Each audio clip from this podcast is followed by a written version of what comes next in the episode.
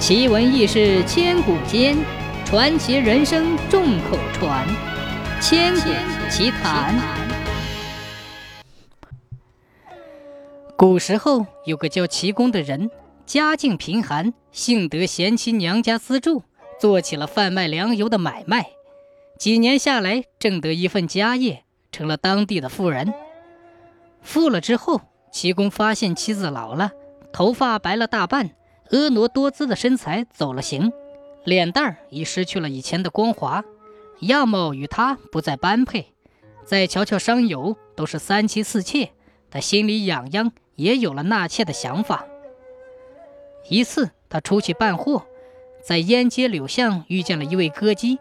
他不但小曲儿唱得好，模样更是如花似玉，人见人爱。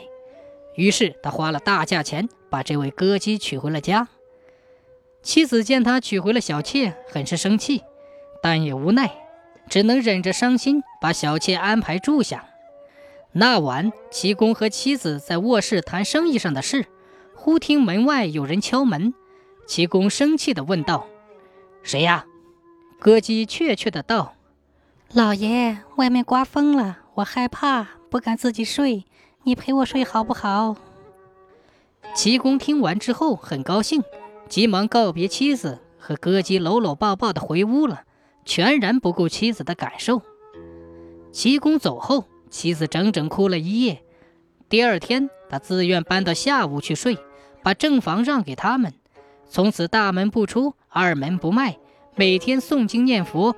不再管家里的事，而齐公眼里只有歌姬，对妻子不理不睬。他要住下屋，就随他去了，一点儿也没顾念夫妻之情。就这样过了几年，有一年突然狂风大作，刮起了暴风。这暴风来势汹汹，眨眼间掀翻了齐公家的正房，倒塌的墙正好砸在齐公身上，他痛得惨叫一声。想要跑，可是腿被死死压住，动弹不得，只好高声呼唤歌姬来救他。却见歌姬抱住细软，正准备逃跑，齐公又气又急的破口大骂。歌姬回头说：“老不死的，你啰嗦什么？我委身给你是图你的钱，可现在你的房子塌了，要是重建，你必定会花去所有的积蓄，我可不愿意留下来陪你吃苦。”说完，抱着细软就跑了。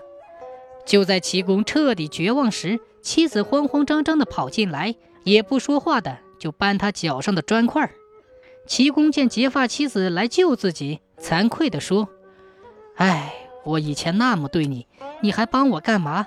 快走吧，这房子马上就要塌了，别管我了。”妻子边搬砖块边说：“你是我的丈夫，我怎么能丢下你一走了之？那还是人吗？”齐公听完之后，更加惭愧地低下头。从此以后，齐公再也没有娶妾。